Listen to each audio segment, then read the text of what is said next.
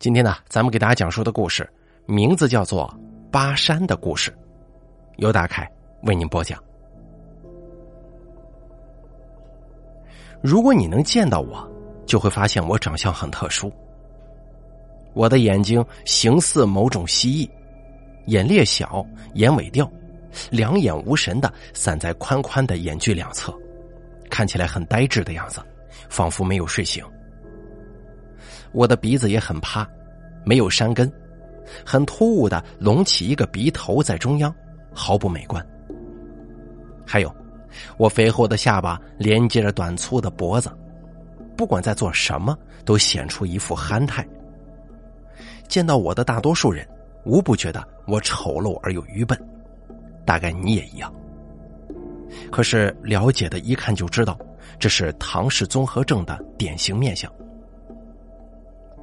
也许你对唐氏患者并不了解，但或许你真的见过我。只是，你像其他人一样对我绕道而行，仿佛我得的是什么传染疾病。那一瞬间，我把你看在眼里，你却很快就把我给忘记了。无所谓，我笑一笑，这件事情就过去了。可是我笑起来看着很傻，所以大家都说我是一个傻瓜。此时此刻，我正在家门口欣赏着我种的小花。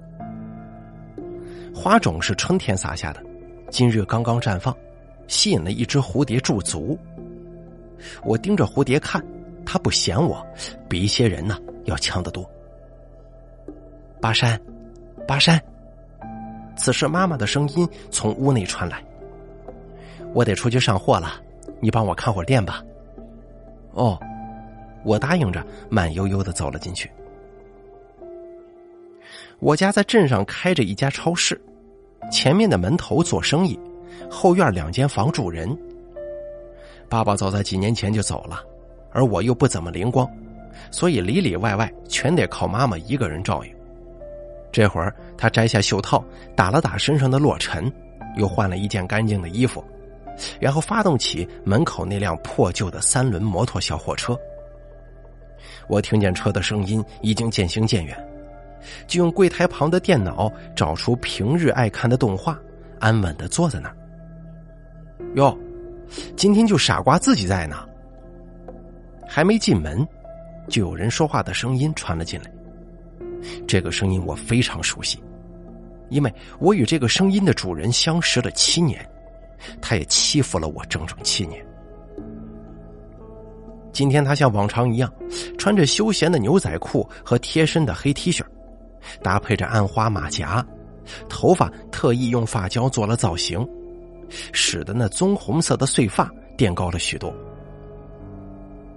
他大摇大摆的走进来，那印着纹身的胳膊随着步姿摆动，显示出一副痞相。他身后还跟着两个陌生人，看起来跟他是一个路数的。巴山。你一个人看店呢？他忽然笑着跟我打招呼，一副很亲切的样子。嗯，我迟钝的点了点头，看不懂他的笑容。他们在货架之间转了两圈，拿了几袋可以下酒的零食，然后来到前台，走到我身边。正好，跟你们互相介绍一下，这两位啊是我新认识的哥们儿，而这位呢是这家店老板的儿子。也是我的高中同学，我们认识好多年了，关系啊甭提有多铁了，是吧，巴山？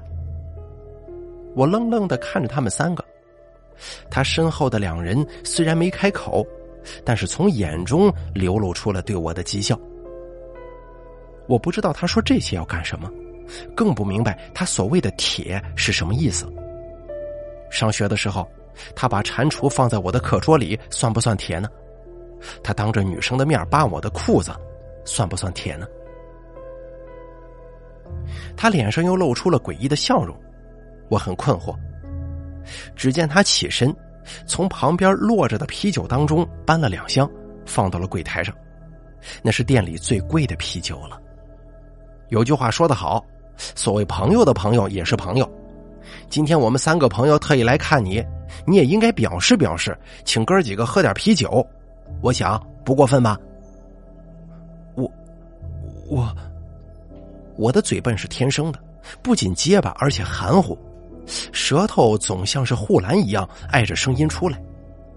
即便我带上五官一起使劲儿，大多数的时候也很难一口气把话说明白。哎呀，说话费劲就甭说了。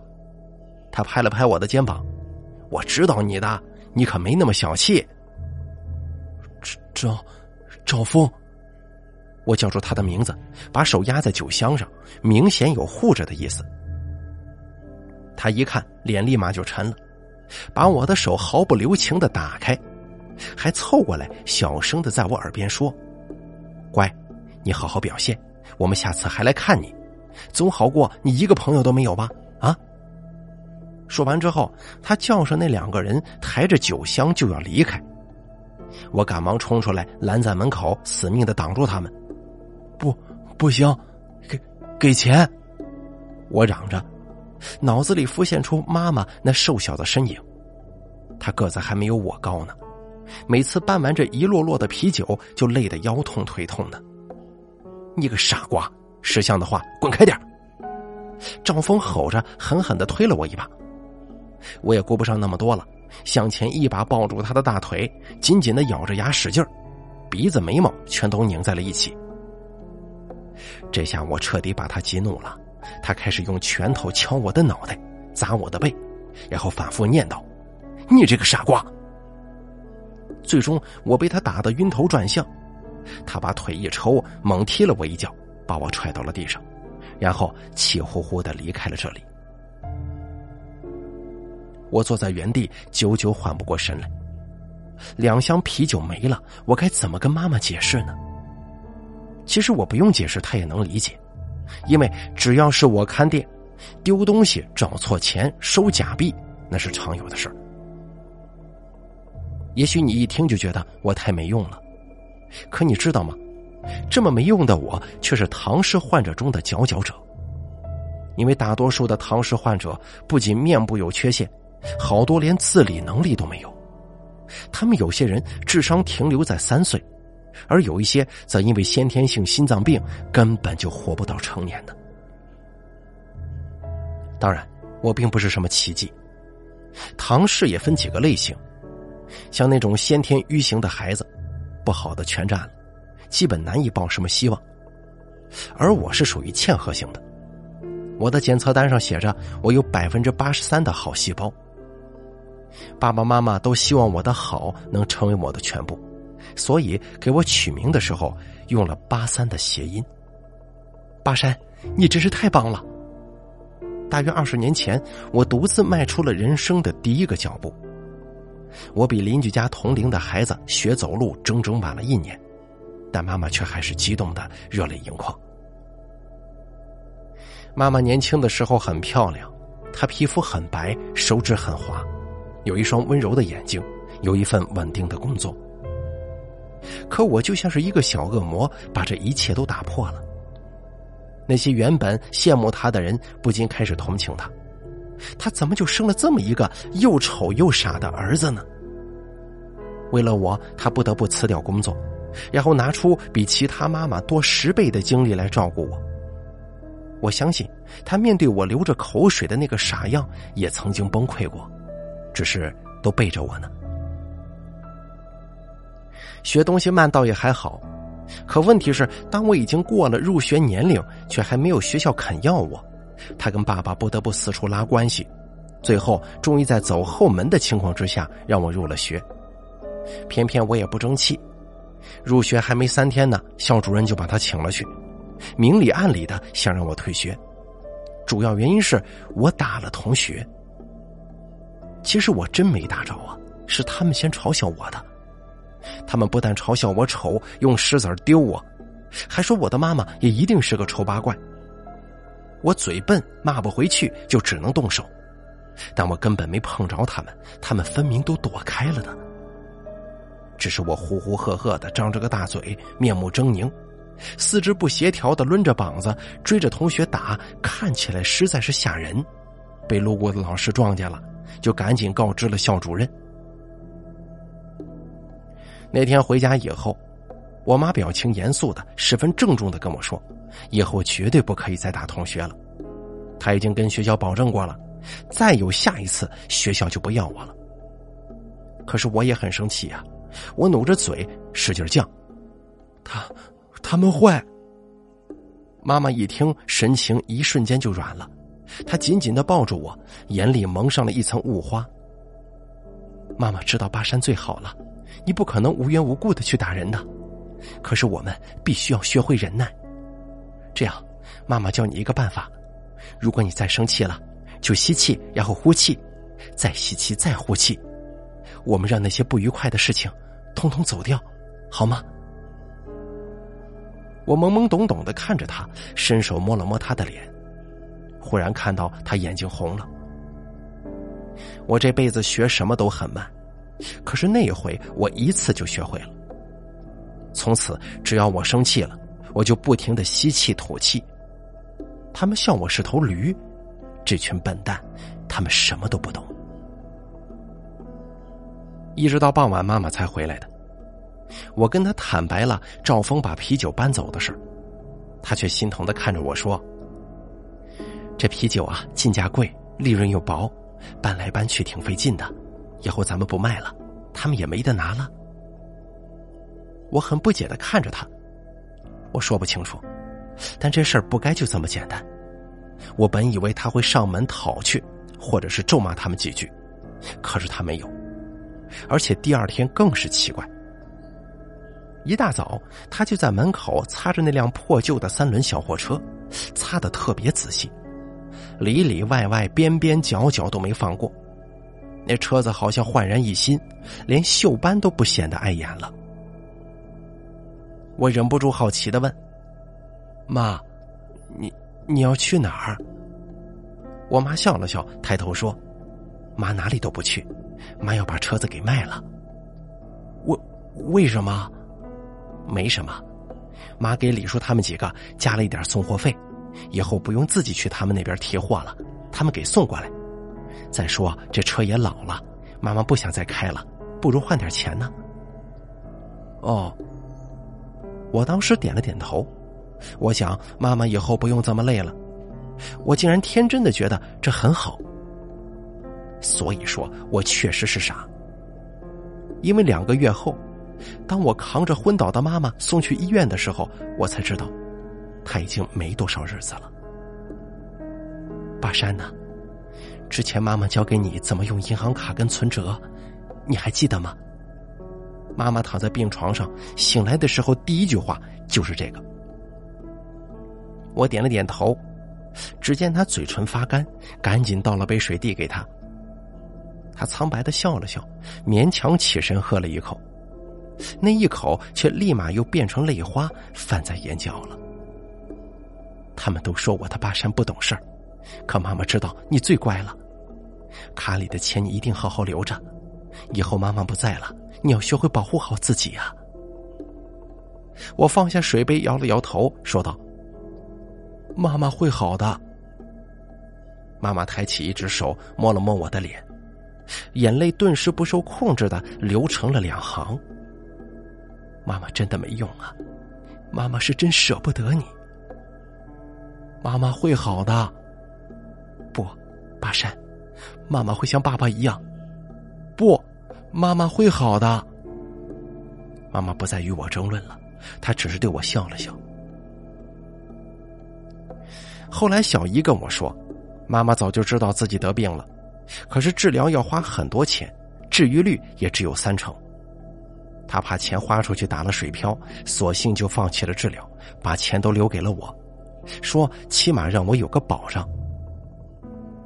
妈妈走了以后，我独自坐在店里大哭了好几天，那哭声凄厉而又无助，周围的一切都显得冷冷清清的。有时候我仿佛还能看到他在货架之间忙碌，可是下一瞬间却又消失的无影无踪了。日复一日。我的生活变得一片空白，好像墙上的钟表那样机械性的转着。直到有一天，大概是放学的时间，两个初中生来到了店里。当时他们逛了一圈，好像没什么收获，正要走，却被同样来到店里的一个女孩给叫住了。那个女孩身材娇小，留着一头俏丽的短发，穿着一件红色的针织衫，看起来眉清目秀。你们两个是不是应该把东西留下再走啊？两个学生面面相觑，其中一个心虚的问道：“你你什么意思啊？”女孩说：“把香烟从口袋里拿出来吧，我都看见了。如果还不承认，我就去找你们父母了。”那个偷东西的学生很生气，羞愤的涨红了脸，然后果然从口袋里掏出了一盒香烟，扔到了柜台上，并且嘟囔了一句：“有什么了不起的？”说完，他们就匆匆离开了。我拿起烟，看着那个女孩，呆头呆脑的点点头，说：“谢谢，不用谢。刚才那两个学生，一个故意问你事情，转移你的注意力，另一个就偷偷下手。”这样的事儿可能常有，你要多留意一下呀。嗯，谢谢谢。女孩忽然笑了，我都说了不用谢。夜里，我躺在床上望着窗外，却见那个女孩的笑脸挂在了天上。其实平日里也经常有人对我笑，可他们的笑大多都不怀好意，跟她的笑完全不同。他笑的时候，浅浅的酒窝挂在嘴边，像是天上的星星在月亮旁边点缀。然后接下来的日子，女孩忽然成了店里的常客，让我喜出望外。而且她时不时的还会跟我聊天。她说她叫小曼，并不是本地人，也就是半年前刚刚搬到镇上来的。她的母亲没得早，只跟驻扎在工地上的父亲一起相依为命。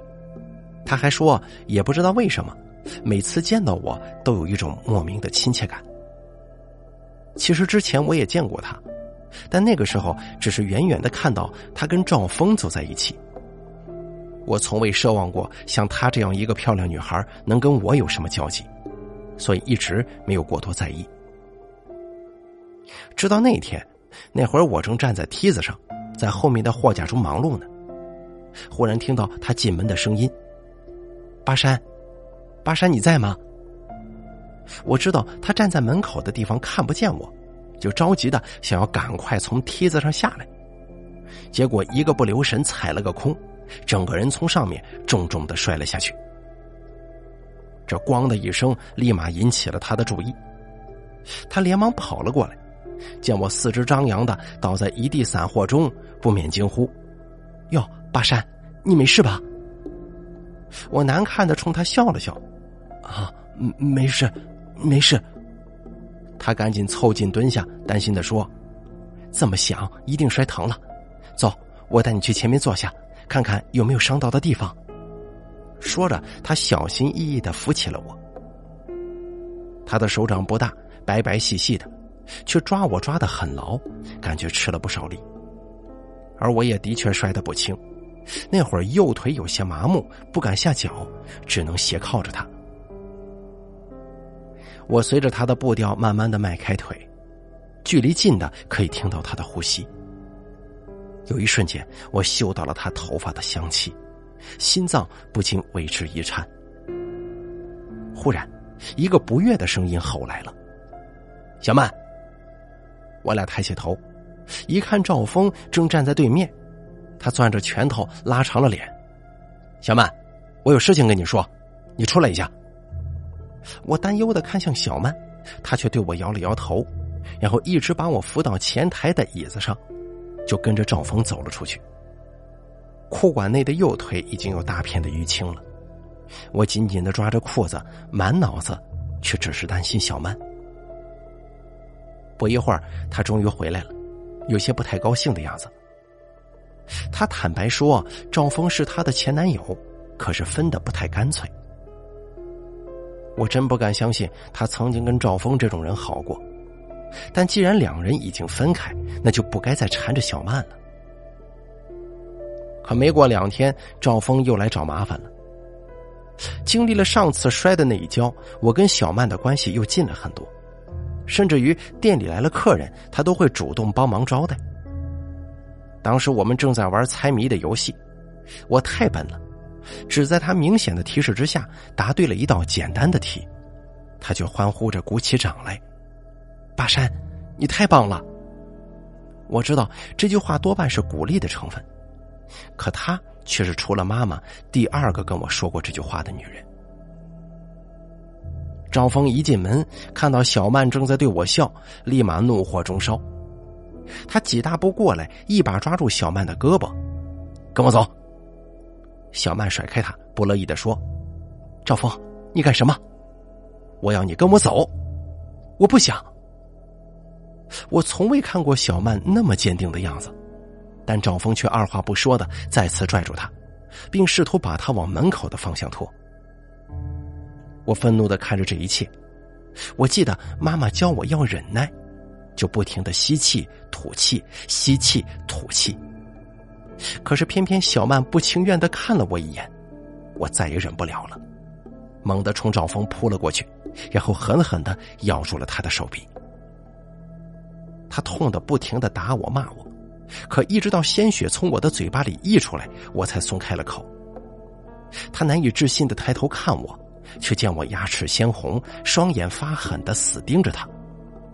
他怕是从来没见过我这个样子，居然没有再继续纠缠，就灰溜溜的离开了。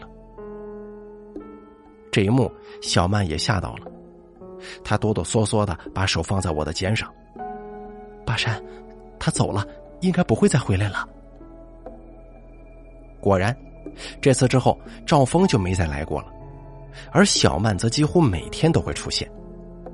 大家经常带着迷惑的目光看着他进进出出我的店，有的顾客还开起了玩笑：“哟，巴山，这是找媳妇儿了？”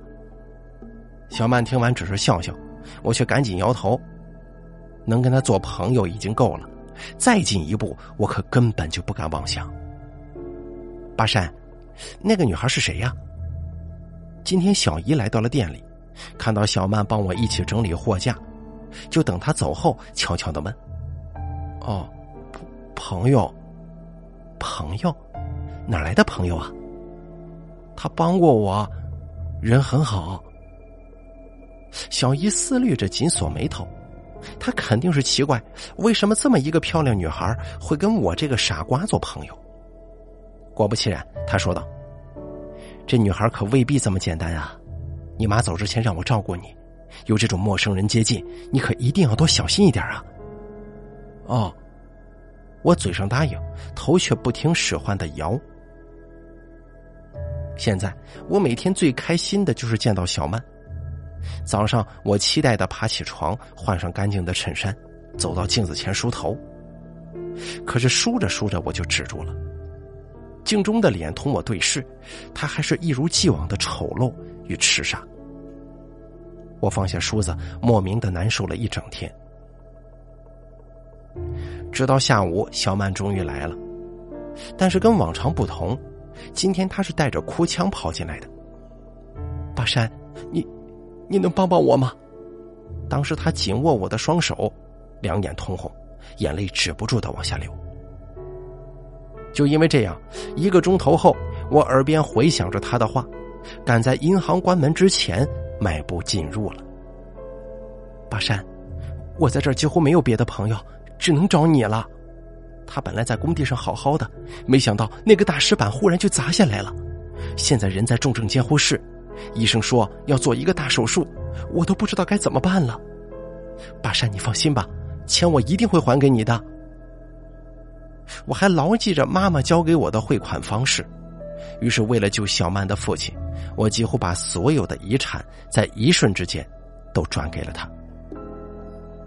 可是，才仅仅到了第二天，小曼的父亲就亲自找上门来了。他几步闯进门，毫不客气的质问我：“是不是把他女儿给藏起来了？”他还说，他一早起来就发现小曼把自己常用的东西都给带走了。我连忙摇头否认。结果他还是不管不顾的咒骂着，把前屋跟后院全翻了一遍，最后一无所获。别人都跟我说小曼最近总是跟个傻子玩，我还奇怪呢。哼，他果然不会看上你啊！我愣住了，脑子里像是穿过一支箭，只剩下了嗡鸣声。大家都说我是一个傻瓜，大概小曼也不例外。很快，我又得知了另一个消息：有一个在车站工作的熟客说，他见到小曼在买火车票，还调侃着问我是不是小两口吵架了，要离家出走啊？小曼要走了。我听了之后，二话不说，关上店门就往车站的方向追。我至今还仍旧对小曼存有幻想，或许她并不是存心要骗我的。我呼哧呼哧的赶了两公里的路，终于在远处看到了一点车站的影子，可它却忽然阴了下来，暗黑色的乌云像幕布一般遮住了天光，顿时变得像黑夜了。看样子暴雨将至，这还是入秋以后我第一次见到这样的景象。然后，一个熟悉的身影出现在我的视野里了。此时，他正拖着行李箱，同样赶在去车站的路上。赵赵峰，他回过头看到了我，残风当中，我们相互对望。你来干什么？他眼神凌厉的问道。小小曼，小曼也是你叫的？他说着，不悦的扔下拉杆箱。你个傻瓜！知不知道我忍你很久了？说完，他忽然冲过来给了我一拳。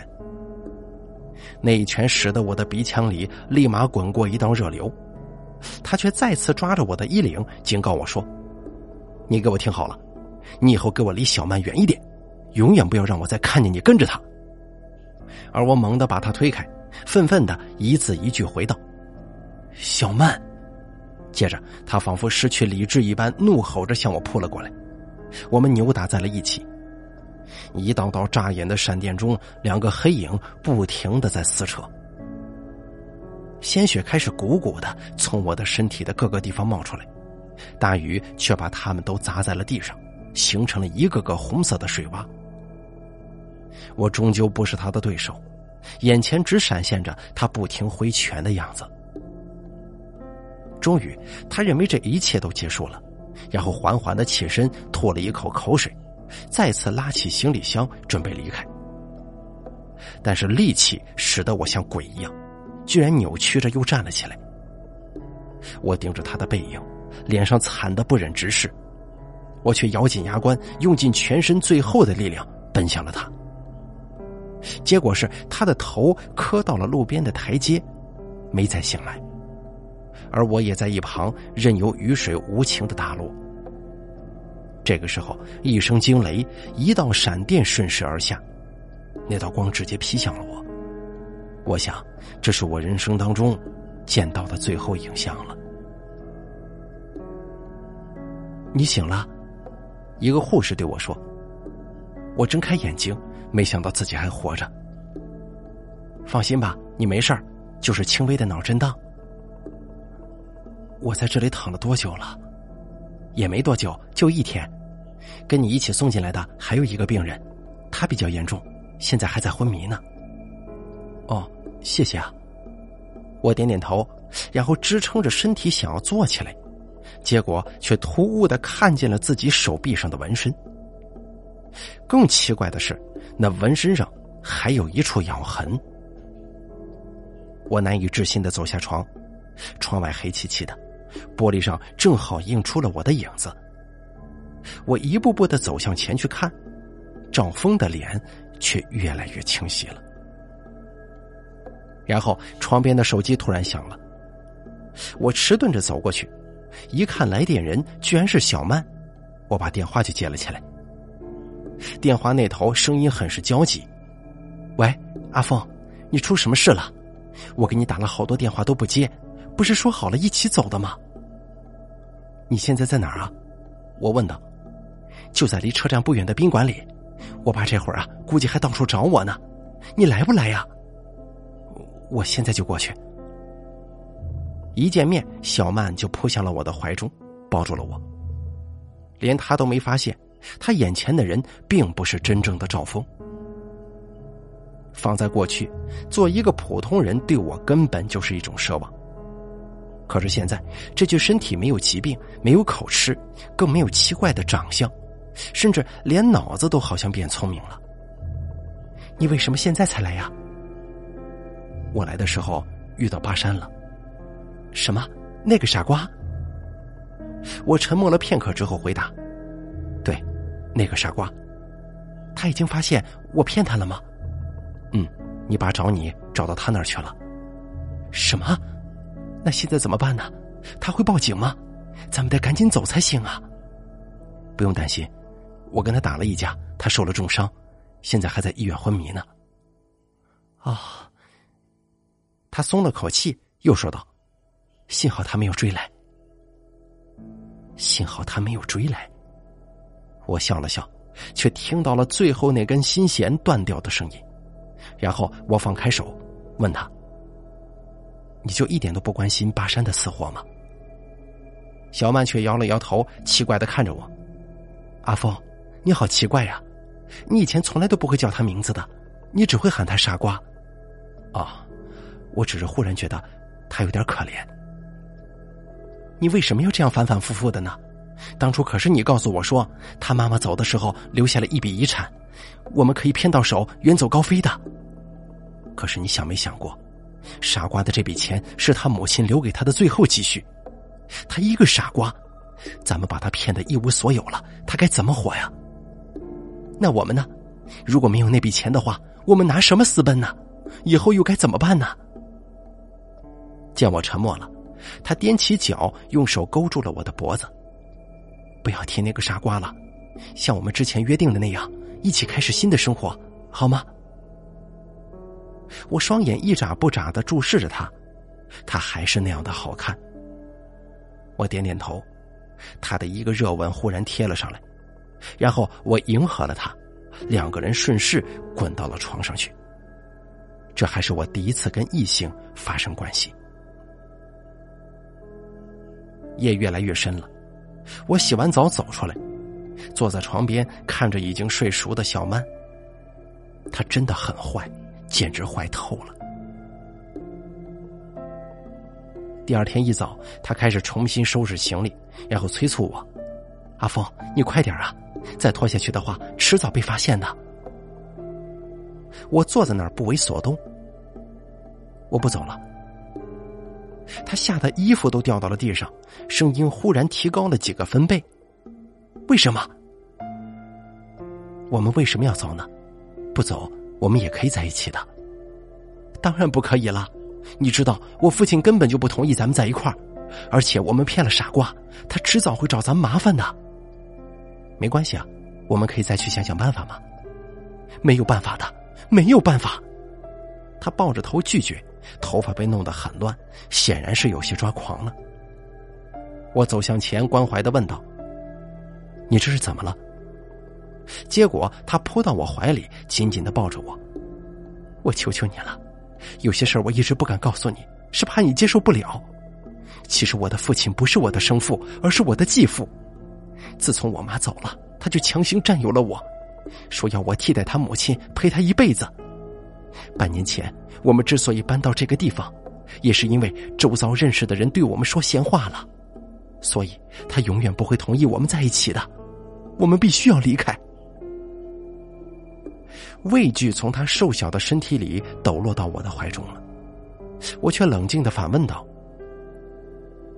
走了就能躲一辈子吗？你父亲追过来该怎么办？咱们被警察抓到怎么办？钱花光了又怎么办？”你想过没有？小曼愣住了，她缓缓的松开了手，泄气一般的坐在了床边。你真的不打算走了吗？对。外面的天又阴了，屋里的气氛也凝重了下来。他沉默半晌，终于开口说：“那就只有一个办法了。什么办法？杀了我的继父，只要他死了，我们就不用走。”而且我还能继承他的存款，不用担心以后的生活了。这个女人居然能如此狠辣，看她的眼神那么决绝，不像是玩笑话。我左思右想着答应：“好。”你真的会帮我吗？那是当然了。我当然不会帮你，我只是想找机会把你从我身上骗走的钱拿回来而已。那我们现在该怎么办？总不能一直躲在宾馆里吧？万一我继父去报警，一查就能查到的。放心啊，我知道去哪里躲。我带着小曼偷溜回了小超市，并在门口一个可以活动的红砖之下拿到了钥匙。你怎么知道钥匙藏在这儿啊？我见傻瓜从这儿拿过。可是我们真的要藏在这里吗？小曼看着这熟悉的环境，不安的问：“这个镇子就这么大，傻瓜不在，你继父也来找过了。都说最危险的地方是最安全的，不是吗？”就这样，我们躲了两日。这两日，我们吃在一起，睡在一起，相依为命一样。夜里，他枕着我的肩头，看着窗外的星星，说：“见到我的第一眼就有亲切感。”我笑了笑。他问我笑什么，我调侃道：“这句话，你没跟傻瓜说过吗？”他狠狠的瞟了我一眼，说道：“第一次见你的时候，你就是这个混混样。后来我听说你爹妈都坐大牢呢，我觉得咱俩特别般配。若真是个好男人，我还真不好意思玷污人家呢。那傻瓜呢？你怎么又提他呀？”他不高兴了，翻过身去。到了第三天，他彻底不耐烦了。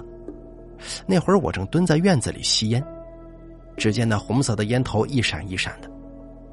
我本是不会吸烟的，可是看到他，却不由自主的拿了起来。这大概就是这具身体的需要吧。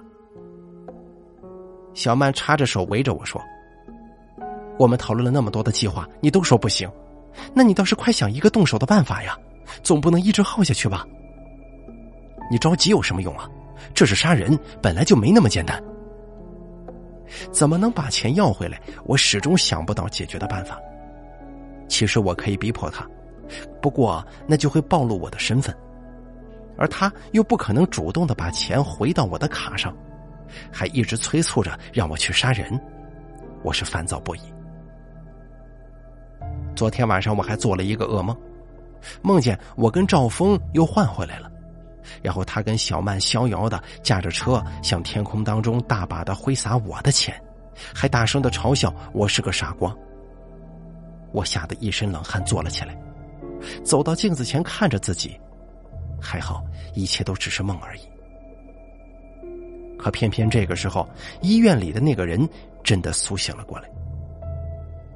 他很快就在卫生间里发现了自己不同寻常的变化。他难以相信自己怎么会变成那副鬼样子，不停的对着镜子抽打自己，还在走廊里胡闹了一番，最后拔掉了身上的针管，从医院踉踉跄跄的偷跑了出来。大街上，人们都用异样的眼光看着他，他还撞到了那两个曾经跟在他身后一起到我家拿啤酒的家伙。那两个人当然已经不认识他了，不顾他的纠缠，把他给收拾了一顿。只可惜这一幕我未能亲眼得见。然后路上有不少人都喊过他，有人喊他巴山，有人喊他傻瓜。他捂着耳朵，急得四处跳脚，甚至追着那喊他傻瓜的人拼命的跑。大家都觉得奇怪，都说巴山是真的傻了。他在街上晃荡了大半天，最后发现无处可去，终于闯进了小超市。门是被他用蛮力踹开的。当时我跟小曼都听到这声音往这儿赶，看见闯进来的人是他，不禁吃了一惊。他进门一看到小曼，就激动的热泪盈眶，然后向前一把抱住了她。小曼吓坏了，赶忙慌张的推开他的手，躲到了我的身后。他伤心极了，手舞足蹈的配合着张嘴。一定是想要把这一切都说个清楚。我也明白，只要他开口，不管小曼信还是不信，对我来说都是一种威胁。我握紧了拳头，紧张的盯着他，准备随时打断他的讲话。可是他竟然费了半天劲，一个字都没发出来。他居然哑巴了。也许是因为遭雷劈，也许是因为受了刺激。看他无法发声，我在心中冷笑，这或许就是传说当中的天意吧。他越想解释就越急躁，眼看着小曼那紧抓着我的手，更是对他一种莫大的刺激。没办法，他又急切的冲小曼而来，小曼吓得惊叫连连，我立马踹了他一脚。现在他已经完全不是我的对手了，简单的几拳就被我撂倒在地。当他再次睁开眼睛的时候，他已经被我们捆绑到了椅子上，因为他现在说不出话来，连胶带都省了。小曼拽了拽我的衣角，面色难看的说：“现在该怎么办呢？”我当时忽然有了个主意，不慌不忙的跟小曼说：“让我单独跟他谈一谈，可以吗？”小曼犹豫着点了点头，离开了这里。我打量着他的病号服，曾经那张最熟悉的脸，此刻正在恶狠狠的盯着我。这种感觉可真是太诡异了。我走到他的身旁，问道：“你想知道？”这几天我都跟小曼做了些什么吗？赵峰这个人向来冲动，被我一击弄得椅子咯噔咯噔直响。我坐到他的身旁，说道：“别激动，他不过是把我当成了你而已。我知道你很在乎他，你们本来不是要私奔吗？你应该感谢我没有跟他离开，因为我已经不喜欢他了。他不过只是把我当成了一个傻瓜，但是现在我才是赵峰。”如果我不说，他可能一辈子都不会认你的。赵峰听着火冒三丈，我继续说：“小曼的父亲你认识吧？可你知道一直以来他对小曼都做过些什么吗？其实我说这么多，只是希望你能帮我做一件事。只要你答应我，我就把小曼还给你，并且把一切实情都告诉他。”那天我跟他谈了许久。当我走入小院的时候，小曼立马焦急的迎了上来：“怎么样？你都跟他说些什么了？”傻瓜说：“他不恨你，只是想让你把他的钱都还给他。”啊，这……小曼立马就犹豫了。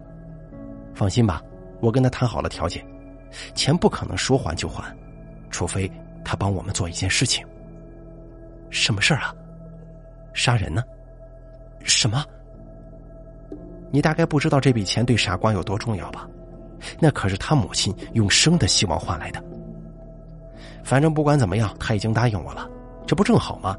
大家都能得到自己想要的，而且咱们还不用亲自动手呢。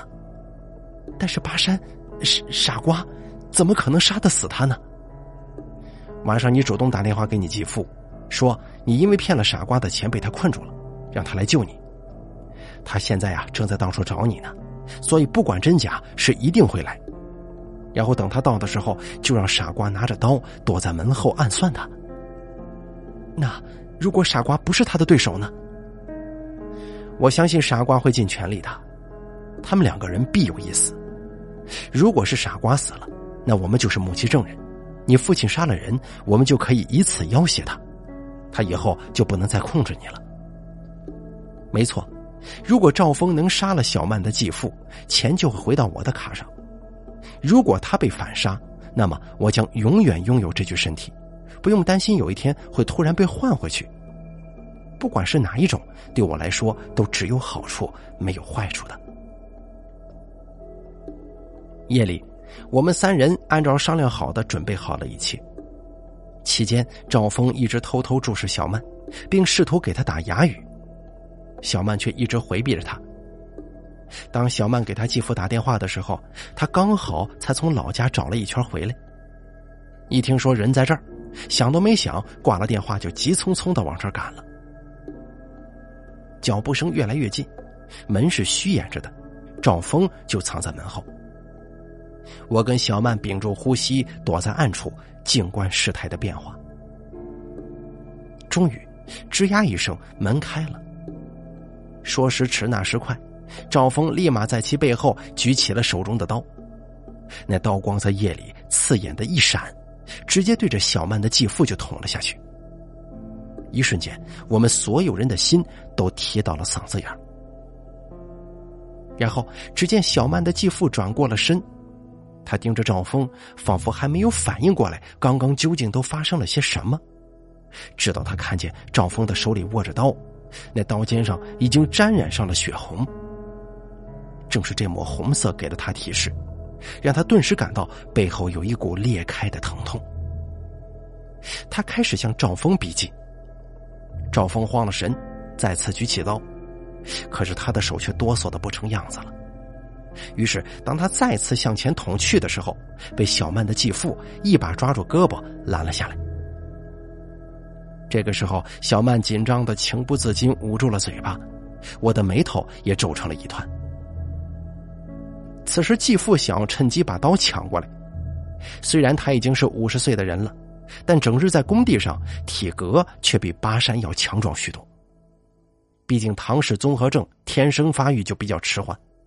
可是赵峰心里也明白，如果这把刀被夺走，那自己将毫无胜算，所以两个人都在咬牙较量。结果刀就在脚力之间掉到了地上，与地面发出了冰冷的撞击脆响。两个人见状都忙着俯身去抢刀，最后小曼的继父先行一步把刀拿在了手里。小曼摇了摇头，他知道事情不妙了。赵峰也知道，他对着小曼躲藏的方向悄悄瞄了一眼，然后鼓足了勇气继续迎难而上。这个时候，占到优势的继父更不用惧怕了，他反手就在赵峰的胸口上豁开一道口子。可是赵峰还是咬紧牙关，再次向他扑了过去。实话实说，我没想到他还能坚持，大概他换了一个傻瓜的头脑。真的就变傻了吧？他的这一扑，继父很轻易的就躲开了，而他整个人撞倒在前台上，他胸膛上的血在前台的玻璃上留下了扭曲的擦痕。可他缓缓转过身，双眼仍旧盯着继父不放，一副视死如归的样子。继父也明白没必要再耗下去了，在他再度扑过来之前，继父快一步冲过来。一把将他摁死在柜台上，直接一刀抹了他的脖子。一时间血流喷涌，呼吸里布满了腥味他张着个嘴，开开合合的，像是一条案板上即将死去的鱼。最后，在他的挣扎之下，他竟然真的发出了两个字：“小曼。”没想到，小曼的眼泪一瞬间就顺着他这两个字掉落到了地上。当我回头看他的时候，他的脸已经湿的糊成了一团，巴山巴山的，已经开始碎碎念了。然后他掏出了手机，哆哆嗦嗦的按着号码。我悄声问道：“小曼，你要干什么？”“我要报警，巴山，我我要报警。”“你疯了！你这样做的话，咱们谁也脱不了干系的。”你别管我！他把我甩开，竟然真的打了过去。我完全愣住了，我不明白小曼这是怎么了？她不是从来没有在乎过傻瓜的死活吗？这个时候，小曼的继父注意到了暗中的我们，小曼的说话声，还有他手机的亮光，全都是暴露的契机。他已然杀红了眼，手里攥着刀，满脸是血，步步逼近。我也顾不得那么多了，赶紧拽着小曼，让她跟我离开。我们跑进了院子，可是我家没有后门，环顾一看，犹如瓮中捉鳖。最后，我试着垫上院里腌菜用的瓦缸，爬到了墙上。还好赵峰的个子比较高，如果是以前的我，那肯定上不去。随后，我犹豫了一下，才将手伸给小曼，让她抓住我的手臂往上爬。他奋力的刚要把住墙顶，但却为时已晚。他的继父大步大步的追过来了，从下面一把拽住了小曼的双腿，而我也赶紧抓牢了小曼。我们两个谁也不肯松手。时间只持续了几分钟，一段僵持之下，我很快就使不上劲儿了。毕竟他站在下面就已经是占据了上风。小曼也知道我快坚持不住了，渐渐的失去了信心。最后，他对我说了一句：“阿峰，对不起。”就整个人坠了下去。我大喊一声“不要”，却始终没有松手。我随他一同掉落到了地面，晕了过去。后来我也不知道过了多久，当我再度醒来的时候，我发现我的脖子上竟然多了一条长长的刀疤。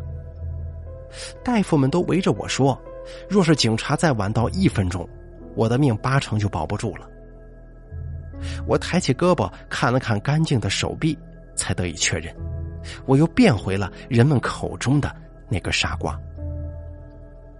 可以说是小曼的电话让我捡了一条命。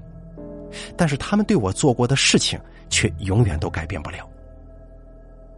小曼的继父因为杀人罪而被捕入狱，小曼跟赵峰也没有好到哪里去，他们被控告了指使杀人还有诈骗。而赵峰的身体在从墙头跌落下之后，摔坏了一条腿，成了残疾。后来他也像我一样遭受了无数的白眼。整件事情我当然脱不了干系。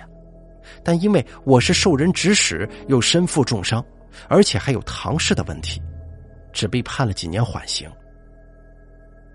现在的我仍旧像以前一样，开着妈妈留下的小店，在家门口浇浇水、养养花。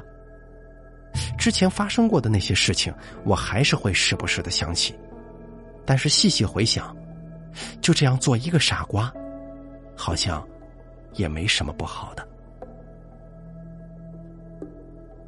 好了，巴山的故事啊，咱们就给大家讲到这儿了。感谢您的收听，下期节目不见不散。